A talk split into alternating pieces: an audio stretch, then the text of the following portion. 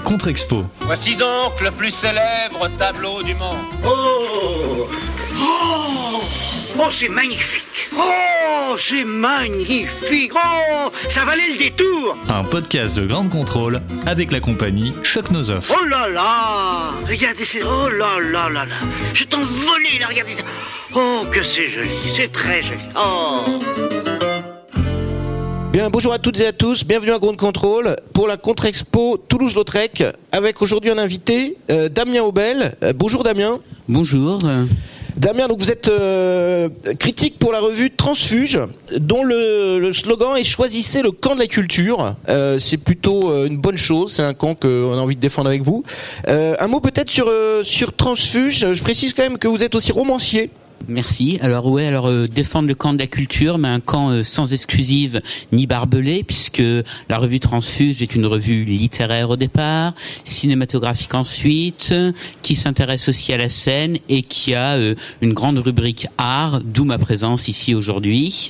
Je vais juste commencer par euh, prendre euh, le programme, euh, les premières lignes même du, du catalogue, qui nous explique finalement quelle est la, la légitimité de faire une exposition Lautrec au Grand Palais en 2019, jouissant d'une légitime popularité que cette exposition aspire à vérifier. Henri Toulouse-Lautrec reste de tous les artistes essentiels du dernier 19e siècle l'un des moins étudiés et compris en son pays. Donc deux, deux éléments. Le premier, c'est que a priori le Grand Palais euh, surfe sur euh, évidemment un artiste euh, qui a une grande renommée, qui a une popularité internationale notable et qui a une pertinence évidemment euh, dans un musée comme celui-ci par euh, ses ascendances montmartroises, on va dire, si c'est pas ses origines. Donc l'idée quand même est très claire mesurer la popularité de Lautrec. Alors on y reviendra peut-être à la fin. Est-ce que l'exposition d'ailleurs marche autant qu'il l'espérait? J'en suis pas certain. Il y a une sorte de paradoxe Lautrec, euh, artiste. Alors est-ce que c'est un peintre maudit Je pense pas, parce que euh, dans sa vie peut-être un petit peu. Mais euh, s'il y a des parallèles qu'on aurait envie de faire, ça serait peut-être euh, Lautrec, Verlaine, ou des choses comme ça. C'est vrai que ça n'a pas été facile quand il meurt en 1901. Je vais pas le, le mentionner ici, mais les critiques de presse ont été exécrables. Et je mesure vraiment le terme. Il y a des gens qui ont daubé sur Toulouse-Lautrec, qui étaient presque heureux de sa mort, artiste décadent, déclassé. donc c'est quand même quelqu'un qui a été presque détesté par toute une partie du monde artistique officiel, qui voulait pas entendre parler de ce peintre des maisons closes et ainsi de suite. Donc il y a ça euh, dans Alors, le point de débat. euh, ou alors peut-être préciser euh, peut-être deux petites choses rapidement. Euh, cette détestation, effectivement, qui était très sensible à la mort de Lautrec, elle tient d'abord au fait que, bon, pour rappeler quelques éléments biographiques, la mort de Lautrec euh, est donc due euh, à sa condition, euh, à son état de santé à son alcoolisme en particulier. Donc tout de suite, ça a alimenté les flammes d'une espèce de légende du peintre maudit. Mais il faut quand même préciser que au cours de sa carrière, et en particulier à travers ses estampes, Lautrec avait une reconnaissance qui dépassait le seul cercle montmartrois. Donc euh, on peut dire, disons que cette, euh, enfin, voilà, vous parliez de paradoxe tout à l'heure. Il y a effectivement un petit peu de ça. C'est un peintre dont les fortunes ont été fluctuantes. Oui, c'est vrai. Alors, ils le disent au début de, de l'exposition, puis même du catalogue, et dans le programme euh, le dépliant qui sert d'accompagnement. Euh, ça commence ainsi viveur, client insatiable des cabarets et des maisons closes. Est la vision courante de Toulouse-Lautrec, qui se serait contenté de peindre sa vie dissolue de façon expéditive, voire caricaturale.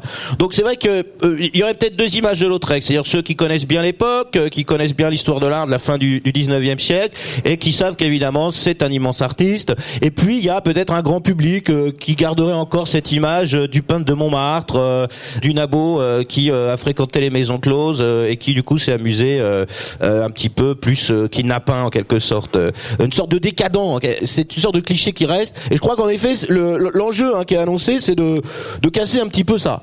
Alors peut-être même euh, au-delà, et c'est peut-être en cela que l'enjeu est encore plus ambitieux, c'est de montrer que ces deux facettes que vous venez de résumer euh, parfaitement, euh, ces deux facettes sont intimement liées. Pour Lautrec, il n'y avait pas de distinction, il n'y avait pas d'incompatibilité entre euh, la fréquentation des bordels, entre la chronique des scènes de café-concert de bordel et les immenses ambitions picturales. Un de ses meilleurs amis, Joyant, qui a travaillé pour la, la galerie Goupil, euh, a pu écrire euh, quelque part que Lautrec euh, cherchait à faire euh, de la grande peinture, cherchait à faire du Bruegel, et peut-être que Bruegel euh, aussi, avec ses scènes extrêmement truculentes et en même temps sa très grande peinture, pourrait être un bon point de comparaison.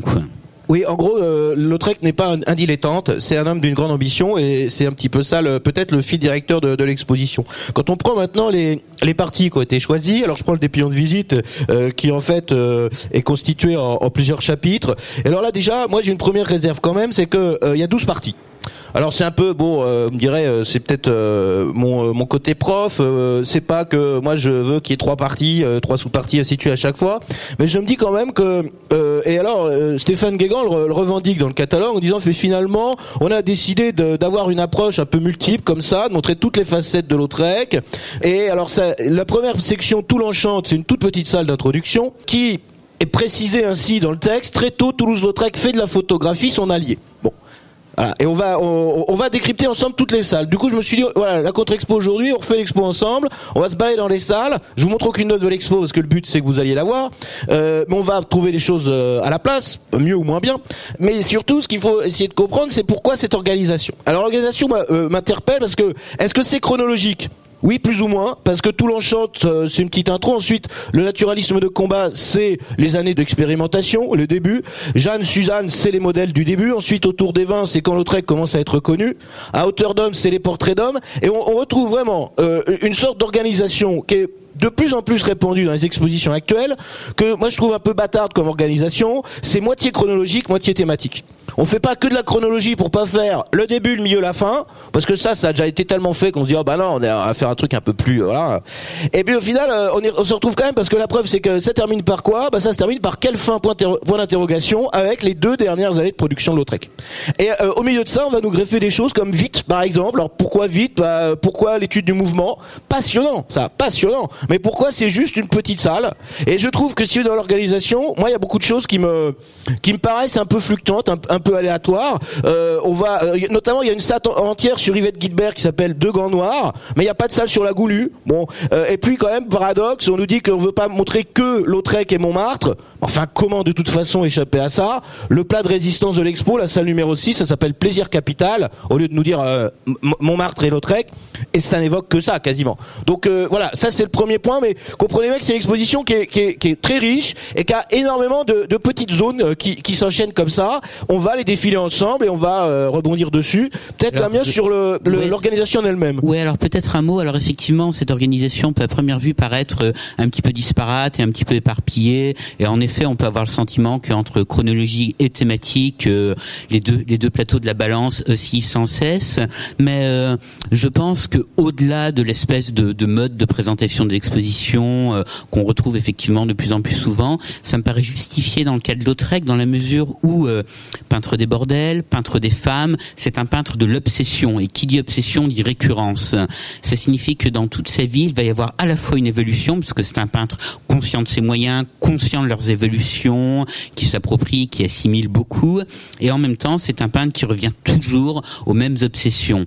Donc, euh, et euh, il me semble que c'est cette double double qualité, double postulation qui explique euh, en partie, je pense, je ne suis pas dans la tête de- des commissaires, mais qui expliquerait cette, euh, organisation.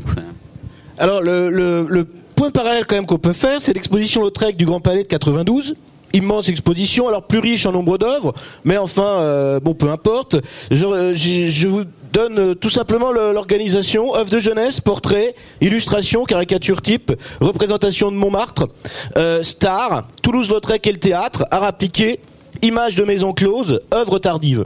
Donc en gros on a euh, trois, euh, neuf, enfin on a, ouais, on a, on a neuf parties. On en avait un petit peu moins, mais finalement c'est petit peu le même, le- la même chose, c'est-à-dire qu'on avait déjà en 92 une approche comme ça par des, des sortes de, de focus sur quelques aspects de son œuvre, tout en gardant quand même l'idée d'une globalement d'une chronologie. Et moi, la question que je pose, c'est euh, l'exposition par les commissaires. Elle est annoncée comme en fait euh, Lautrec résolument moderne. On va vous montrer un autre Lautrec. Euh, Je trouve que par rapport à Expo de 92, Expo n'apporte rien. Même si quand même, faut rappeler qu'une exposition tous les 30 ans pour un artiste comme Lautrec, euh, c'est le minimum, hein, parce que euh, quand on voit le nombre d'expositions qu'il y a sur Matisse, qui est peut-être pas de la même période, mais le nombre d'expos qu'il y a eu sur Degas. Enfin, du Degas, on en a eu trois en 10 ans, bientôt des expos sur Degas. Donc, euh, qu'il y ait une exposition Toulouse-Lautrec euh, en 2019, alors que la précédente était en 92, euh, c'est, euh, je vais pas m'en plaindre, hein, c'est pas du tout ce que je veux dire. Mais moi, ma, ma question, c'est plutôt que refaire encore une rétrospective général sur Lautrec, est-ce qu'il n'y avait pas un truc à accrocher, à faire quelque chose de plus spécifique, de plus original, montrer justement un aspect de son œuvre, mettre en valeur quelque chose plutôt que nous refaire une rétrospective générale comme on en a au Grand Palais, comme ils nous ont fait du Miro il y a pas longtemps sans nous montrer du neuf en fait. C'est ça moi qui, qui m'interpelle. Est-ce que l'expo amène des choses nouvelles sur le catalogue, enfin sur l'expo de 92 Pour moi, très peu, mais peut-être que Damien, on n'est pas d'accord. Ouais, alors euh, je je touche pas du subside euh, du Grand Palais, je tiens à le préciser, mais je je défendrai quand même le, le principe de l'expo et en particulier ce qu'elle apporte à l'histoire de l'art, ne serait-ce que dans les premières euh, la, première section passée le préambule, il s'agit de montrer comment les apprentissages de Lautrec, les apprentissages de Lautrec auprès de deux peintres qu'on pourrait estampiller assez rapidement peintres académiques, en particulier Cormon, quoi, comment ces apprentissages ont toujours été là, comment contrairement à ce qu'on pourrait croire de manière un peu lapidaire, euh, Lautrec n'a pas rompu avec euh, un apprentissage académique, euh, mais il est toujours resté ancré dans cette espèce de réalisme vigoureux, réalisme solide, qui pouvait être celui d'un de ses maîtres comme Cormon. Ça, l'expo le démontre très très bien, et il me semble que ce n'est pas quelque chose qu'on aurait immédiatement en tête en pensant à Lautrec. Si on pouvait imaginer une autre organisation, peut-être que Lautrec et la photo, Lautrec et la caricature, Lautrec et je ne sais pas quoi, vous voyez, ça aurait, ça aurait donné des axes d'analyse pour dire pourquoi il est moderne. Voilà, pourquoi il est moderne Parce qu'il bosse avec des photos qui lui servent de support. Il est moderne parce qu'il bosse pour les journaux, il bosse avec les journaux, il est caricaturiste et Lautrec est la parodie, Lautrec est l'humour. Ben, ça aurait, moi je trouve, donné un petit côté un peu sexy à l'expo. Vous voyez, ça aurait permis aux gens de s'amuser un peu. Ce que je trouve quand même dommage dans l'expo, c'est que ça, ça, ça, ça nous montre en effet un grand artiste. Ça veut montrer que Lautrec est un grand artiste, très ambitieux, très important.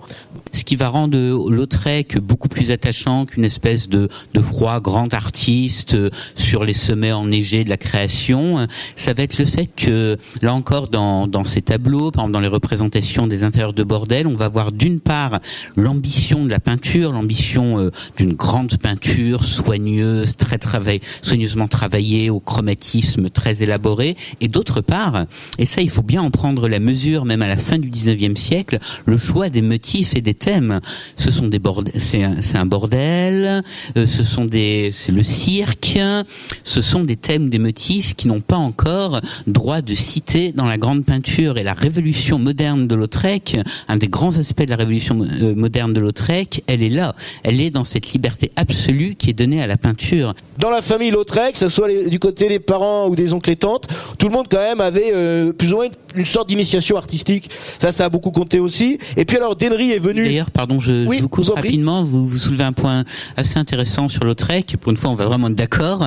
Mais euh, c'est euh, l'intérêt du de l'environnement, du milieu familial. Vous parliez au tout début, euh, voilà, est-ce qu'on fait de Lautrec hein, une espèce de de Verlaine, de la palette et d'étoiles? Bah, A priori, non. Lautrec n'a jamais été en rupture avec sa famille. Alors, vous me direz, il y a les rapports compliqués avec son père au départ, d'accord, mais sa mère l'a toujours soutenu jusqu'au bout. Lautrec faisait peut-être partie de ces artistes euh, qui n'avaient pas besoin euh, de peindre pour vivre tout simplement et qui de surcroît avaient le support, euh, un support familial. C'est-à-dire qu'en gros, il faut le placer où Lautrec Il faut le placer juste avant un Egon Schiele Quand on voit ça, on peut penser à Egon Schiele. Et c'est là où moi je, le placerai, si vous voulez, dans ce dessin acéré. C'est des termes, et vous citiez Fénéon tout à l'heure. Et Fénéon est un des premiers, je pense, en tant que critique, à avoir cerné ça. Féminin, féminin, c'est les sections, en fait, enfin c'est le, le plat de résistance de la partie basse consacré aux femmes et principalement au thème des maisons closes. Alors ça commence par une petite alcôve comme ça. Chose intelligente quand même, je trouve, c'est que vous savez bien que quand vous mettez un texte, il y a toujours plein de monde devant. Donc il y a toujours embouteillage. Chose intelligente, ils n'ont pas mis le texte juste à l'entrée ou à la sortie, là où tout le monde passe. Et en plus, ils ont fait un décrochage. Et pour la scéno, je trouve c'est intéressant parce que du coup, si vous voulez lire le texte et pas embêter les gens qui passent, eh bien vous mettez sur le côté. Ils ont mis le texte en diagonale. Bon, moi j'ai pas grand chose à dire sur la salle, sur les maisons closes. Je trouve que le choix d'œuvre est assez éblouissant. Je sais pas ce que vous en pensez, vous. Euh, moi, ce qui me paraît euh, patent euh, dans cette salle d'exposition, c'est la possibilité simplement d'être devant tous ces Lautrec, de s'arrêter devant les uns et les autres à la suite. C'est de se rendre compte d'une chose, c'est que Lautrec lui-même avait dit à propos des maisons closes, je ne viens pas là en passant. D'ailleurs, il avait reçu un grand marchand de tableaux, je crois, Durand Ruel, dans un bordel. Il s'établissait presque à demeure dans les bordels. C'est que Lautrec les regarde. Il est un petit peu comme nous face à ces tableaux. Il passe son temps à les regarder. Il passe son temps temps à les laisser, euh, à les laisser être, s'épanouir, enfin s'épanouir, le terme très mal choisi, mais à laisser exister euh, sous son regard. Et je crois que c'est cette, attention du regard de Lautrec, enfin on a beaucoup parlé euh, de la vitesse, la vitesse de la danse, la question des éclairages, etc. Mais il faudrait peut-être parler de ce calme de Lautrec, de cette espèce de lenteur scrupuleuse du regard dans cette diversité jusqu'au bout, ça c'est assez passionnant. Euh, là, vous avez l'étude pour la, dernière affiche qu'il a faite, la gitane de Richepin. Puis alors ça se termine avec les, ultimes tableaux. Je vous en montre une petite sélection et on va terminer là-dessus avant que je mette les notes, euh, puisqu'on a pas mal dépassé. Alors la dernière salle, en gros, euh, la question qui a l'air d'être posée euh, revient toujours chez, chez Lautrec. Est-ce que l'ultime production, notamment ce qu'il fait entre 99 et 1901, euh, c'est nul ou est-ce que c'est bien? C'est-à-dire, est-ce que c'est ça ne se regarde pas? André Fermigier notamment euh, célèbre historien de l'art du 19e siècle, dans son livre sur Lautrec, il dit que le Lautrec de la fin, faut pas le regarder parce que c'est pas lui rendre service. Là, très clairement, Guégan notamment, les deux organisateurs de l'exposition, veulent euh, présupposer, ou en tout cas orienter euh, le débat vers un Lautrec moderne jusqu'au bout, qui préfigure en fait les audaces plastiques, notamment dans des œuvres qui sont euh, quasiment inachevées, euh, de, Picasso et ainsi de suite. Je sais pas personnellement, j'ai pas de point de vue. Quand je vois quand même les dernières œuvres, l'amiral et ainsi de suite, je me dis que voilà, Lautrec était quand même dans un sale état physique et ça ne peut pas ne pas jouer. Voilà. Mais je crois que de toute façon, un homme comme ça, s'il a peint jusqu'au bout, c'est parce qu'il avait cette volonté de peindre et que ça, de toute façon, on fait le même débat avec deux gars ou Monet à la fin parce qu'ils voyaient plus rien, ces deux gars-là, et puis à la fin, ils ont fait des trucs euh, en disant, oh bah c'est la dernière période, euh, alors c'est nul ou c'est génial? Je sais pas. Alors c'est, alors c'est intéressant, c'est un vieux débat. Est-ce que les, les dernières œuvres euh, viennent euh, sont des produits, des sous-produits de la sénilité, ou au contraire, est-ce qu'elles ouvrent quelque chose qui aurait pu être une nouvelle carrière à un peintre? Alors dans le cas précis de Toulouse-Lautrec, euh, moi ce qui me semble très intéressant, et alors dans ce cas pour prendre le contre-pied de tout ce qu'on a dit sur la modernité, c'est que chez Lautrec il y a toujours deux choses qui vont jouer et qui va pousser jusqu'à l'exacerbation, c'est la ligne et la couleur, le dessin et la couleur. Donc le dessin, on en a bien parlé, c'est le mouvement, c'est la ligne, la ligne qui va jusqu'à se dissoudre, et la couleur, eh bien, il me semble qu'elle prend vraiment tout son empire dans les dernières œuvres. L'amiral Vio, par exemple, ou alors en beaucoup plus sombre, euh, cette espèce de, de ce tableau d'une, je sais pas, c'est une leçon de médecine euh, ou une consultation de médecin. Là, on a l'impression que la couleur déborde, euh, la couleur déborde, la couleur engloutit la ligne. Donc, je me demande si finalement, au lieu de poser le problème de la fin de la carrière de Lautrec est-ce qu'il envisage un nouveau style ou alors de le poser en termes de valeur, en termes purement axiologiques? Il faudrait tout simplement peut-être le voir comme euh, une nouvelle déclinaison du clavier sur lequel il a toujours joué, le clavier euh, coloriste et le clavier du dessinateur. Et peut-être que euh, c'est ce jeu, cette balance entre cette espèce de, entre ce, ce, goût pour ces deux aspects de la peinture qui fait aussi de Lautrec, tout en étant un grand moderne. Et je crois qu'on en a assez parlé. Peut-être aussi un peintre très très classique au meilleur sens du terme classique. Bon, bien de mes notes. D'ailleurs, Damien, vous pourrez vous donner la, vôtre, euh, sans forcément mettre les critères, mais enfin, je pense que vous serez au-dessus de moi. J'ai mis 13 et demi en tout. Euh, je trouve que c'est une, une belle expo. La pertinence scientifique, j'ai mis 13, parce que si vous voulez, bon, euh, l'idée de nous montrer Lautrec, tester sa popularité, c'est pas non plus un truc de dingue. Je trouve qu'il n'y a pas une proposition totalement nouvelle, et notamment, et là je vous renvoie, parce que si la question c'est de savoir si Lautrec est un moderne, il suffit de lire ce, cette introduction magistrale de Bruno Foucard, 1986, dans le, petit livre chez Flammarion, tout le peint, il y a une introduction magistrale où tout ce qui est dit là, en fait, tout ce qu'on a essayé de dire, Foucard le résume en disant que finalement, il le compare à Bacon notamment, chose qui peut paraître incongrue, mais parce que pour lui, Bacon et Lautrec ont cherché à garder une sorte de persistance de la place de la figure humaine dans la peinture sont deux grands humanistes de l'art, des classiques modernes en quelque sorte. C'est lumineux et il a déjà tout dit en 86. Donc je trouve pas que l'expo apporte quelque chose de nouveau, pour que je mets que 13. La scénographie, je trouve ça pas mal. 14, c'est très bien éclairé, très très bien éclairé. C'est juste quand même, c'est un peu fade. Je trouve les murs, ça met les mais si vous faites l'exposition à 8 heures du soir en plein hiver tout seul, euh, c'est pas excitant excitant. Je l'ai refait la dernière fois tout seul, c'est bon. Les qualités des œuvres, 13, peut paraître un peu sévère, mais je trouve qu'il y a quand même beaucoup d'œuvres d'Albi, beaucoup d'œuvres d'Orsay, avec les moyens du Grand Palais. Si je vois notamment ce qu'il y a en face pour Gréco, euh, je me dis non, euh, ils auraient pu faire peut-être mieux. Accessibilité 14, ça fait 13 et demi. C'est c'est une bonne note. Hein, c'est pas, voilà, j'en suis, j'en suis pas dingue de l'expo non plus. Euh, Damien, si vous mettiez une note, on va conclure là-dessus. Qu'est-ce que vous metteriez Alors, je, je vais pas reprendre tous vos critères, mais juste le, le critère de pertinence. euh, donc là, pour le coup, là, je suis vraiment en désaccord avec vous. euh, je mettrais euh, deux, deux, trois points de plus. Je trouve que l'expo montre euh, à la fois très très bien comment se construit une figure paradoxale, difficile à élucider. Notre conversation en est la preuve de la modernité à travers Lautrec. Donc, elle permet de penser la modernité aussi, et elle montre très très bien aussi euh, la façon dont Lautrec s'inscrit à la fois euh, dans son passé. J'entends le passé des ateliers de Cormont, etc dans une volonté, ça vous l'avez bien montré quand vous avez évoqué Schiele, l'expressionniste, ouverte sur l'avenir. Bref, cette, cette idée d'un Lautrec synthétique qui, à mon avis, est sous-jacente à toute l'époque, synthèse entre symbolisme et réalisme, synthèse entre euh, grand goût classique et euh, les avancées euh, les plus fulgurantes de la modernité. Il me semble que l'expo le démontre bien. Scénographie, j'avoue que été beaucoup moins attentif que vous. Écoutez, j'ai pas vu de reflet majeur, mais bon, là je passe, j'aurais pas grand-chose à dire. Qualité des œuvres, euh, ah, j'ai pas fait le travail que vous avez fait de recherche de tout ce qui pouvait manquer, mais il me semble qu'avec plus de 200 pièces, on est bien servi et on aurait tort de bouder. Accessibilité physique et intellectuelle. euh, moi, il m'a semblé que l'exposition pouvait s'adresser vraiment euh, à tous les publics, c'est-à-dire à la fois ceux qui voudraient euh, simplement sortir euh, du Lautrec folklore de la carte postale de Montmartre, ceux qui en ont une beaucoup plus grande connaissance, bah, comme vous par exemple avec Foucard. Donc là, pour le coup, là aussi, je mettrais une très bonne note. Donc dans l'ensemble, ça serait un 16. Euh, ouais, ce serait un 16 pas volé du tout. Et euh, de surcroît, euh, et je, je finirai peut-être par là, euh, c'est une exposition qui a pas mal de ramifications avec des expositions qui ont qui vont avoir lieu, celle sur Fénéon, celle sur Huysmans, et je pense que tout ensemble, elles forment une constellation qui permet de repenser, ou plus exactement de tenter de repenser ce que pouvait être cette fameuse modernité dont on vous a rebattu les oreilles pendant un temps déjà assez long, donc je me tais. Bon après-midi, euh, merci d'être venu. Merci. C'était la Contre-Expo, un podcast de Ground Control avec la compagnie Choc. À retrouver sur toutes les plateformes de podcast.